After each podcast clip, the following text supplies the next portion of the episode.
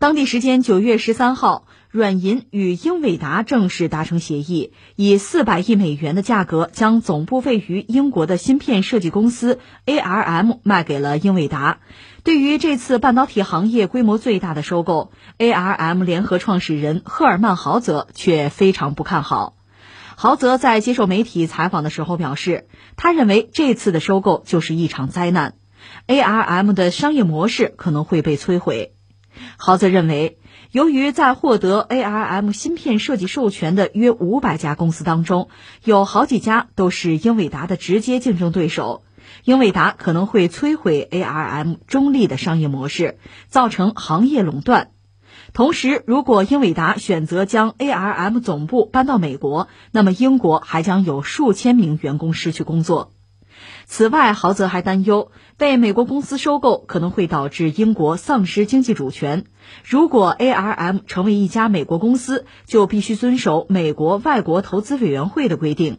在那些使用 ARM 芯片的英国公司想要把产品出口到各国，包括中国这个主要市场时，决定权将掌握在白宫而不是英国人的手里。这太可怕了。豪泽说：“我认为这无论对剑桥，也就是 ARM 总部所在地英国，还是欧洲来说，都是一场灾难。这是最后一家在全世界获得营收的欧洲公司，现在被卖给了美国人。”我们今天节目真的很有意思，大量的话题都是关于商业领域的，都是关于这个并购一类的东西。由此你也可以看到，就在和平时代吧，这个商业的竞争其实它背后还是国家利益。是国家的经济主权呀，这不是闹着玩的。比如这件事儿哈，呃，这几个角色我们先扯一下。一个是 ARM，这家公司是号称全球领先嘛，它是一个半导体的知识产权提供商，就所谓 IP 提供商。全世界可能百分之九十五以上的智能手机还有平板电脑呢，都在用 ARM 的架构。它本身是设计很多呃高性价比啊、耗能还低的处理器。相关技术包括软件，它的技术呢，呃，一般评价就是性能高、成本低、能耗也省，所以在智能机啊、平板电脑啊，还有相入控制啊、多媒体数字等等处理器这些领域，它是有所谓主导地位。这本身算是英国企业吧，但是在二零一六年，日本软银集团把它买了三百二十亿美元，把 ARM 收购了。但它本身依然算是英国呃为数不多吧，或者叫硕果仅存的大型的科技企业啊。而且软银的收购总的来说没有改变原来的生态吧。你比如说这个 ARM，它给什么微软、亚马逊、三星电子啊、谷歌等等都在供货。那这些企业本身从某个角度讲就是苹果的竞争对手，所以苹果一度也曾经想买这个 ARM，收购了它，但是最终并没有下手啊。有人分析说，苹果实际上评估了 ARM，发现它呢授权业务啊，就是和苹果当前的业务结构并不适应。苹果还担心呢，你要把它买了之后呢，让自己树敌太多呀，而且引发监管的关注，何必呀，惹一身麻烦拉倒。这是苹果的态度。但是英伟达呢，现在下决心要买了它。英伟达是美国企业吧？它是考虑呢，是借助自身在 AI 领域的优势啊，能够打入终端市场。它收购 ARM 成功呢？它就可以和 ARM 在移动端的优势形成一个互补，加快在智能移动终端市场的渗透。英伟达本身现在就可以算作是美国第一大芯片公司吧。如果这个收购成功呢，它就是更加坐实坐稳这第一把交椅。另外，我们还有必要扯一句中国啊。刚才我们说这个 ARM 这个公司很特别，它不制造。它卖的是设计芯片的那个核心结构，实际上你比如华为一度是卖它的，但是到今年就有麻烦，因为 ARM 那个 A 七八架构呢是，是美国的奥斯汀团队来主导，这算是美国技术，按照美国政府的禁令，这东西就不能卖给华为了。换句话说，华为作为一个大客户，ARM 这个钱是挣不到了。那现在的问题，如果英伟达买了 ARM，ARM 成了英伟达的一个子公司吧？说到底是美国公司嘛，那得遵守美国的法律啊。如果特朗普再来个什么禁令，他得遵守啊。当然，目前英伟达方面承诺说我要保持 ARM 经营的这个独立性，但是这是你说了就能算的吗？你要让美国很多企业来说，他卖给华为芯片他是挣钱，他为什么不卖啊？还是美国这个特朗普政府一纸禁令？带来的一个后果。九月十五号啊，这个在未来，我想在这个半导体的历史上，在商业历史上，恐怕都是值得纪念的一天吧。不过有意思的是，这种跨国并购有这么大规模，得四百亿美元是吧？这个并购涉及到相关方，你得征求大家的意见，包括中国的态度。那中国的态度，我想不言而喻吧。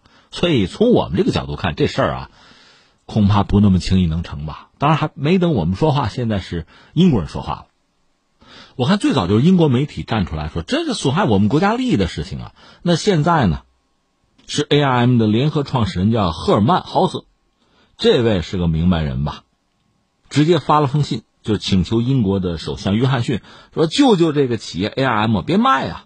因为你一旦卖了，它可能就带来一个什么后果？英国会成为美国的附庸。”你说呸，早就是是吧？但这是你的判断啊。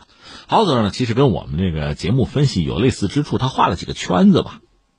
一个是从就业这个层面，那你把 ARM 总部都搬到美国去了，那英国的失业这怎么办呀？这是问题吧？